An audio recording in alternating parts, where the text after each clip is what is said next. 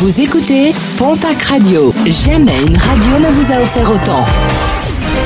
L'information locale à 9h, c'est sur Pontac Radio. Bonjour Jean-Marc Courage Sénac.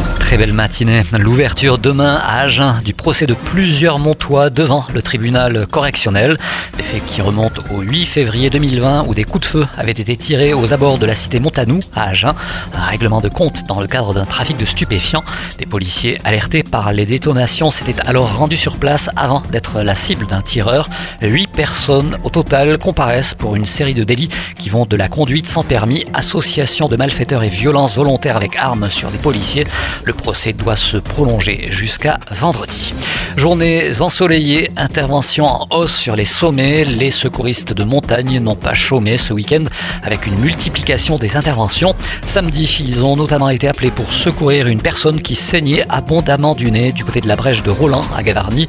Une intervention qui a nécessité l'intervention de l'hélicoptère de la gendarmerie. Après une baisse en début de mois, les centres de vaccination de la région retrouvent un rythme intense. Comme au mois de mai, les Hautes-Pyrénées vont procéder à pas moins de 15 000 injections par semaine. Rythme soutenu également dans le Gers et les Landes. Dans les Pyrénées-Atlantiques, malgré l'arrêt estival des centres d'arrêt d'Arudy et de l'Escar, celui de Pau va voir sa vitesse s'accélérer. Le département va par ailleurs bénéficier de 8400 doses supplémentaires par semaine. En sport, basket, le calendrier de Jeep Elite a été dévoilé. Et Lamberne débutera cette nouvelle saison à domicile face à l'équipe de Bourg-en-Bresse. Ce sera le 2 octobre prochain.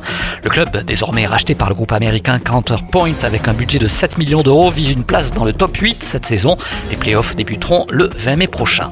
Et puis le retour de Philippe Etchebest à Tarbes. L'émission Cauchemar en cuisine sur M6 recherche des restaurateurs en difficulté sur Tarbes. Il y a trois ans, le restaurant Le Grill, situé place Marcadieu, avait accueilli les équipes de tournage pour vous inscrire avant la fin du mois. Un mail castingcauchemar.m6.fr ou un numéro de téléphone le 01 41 92 39 34.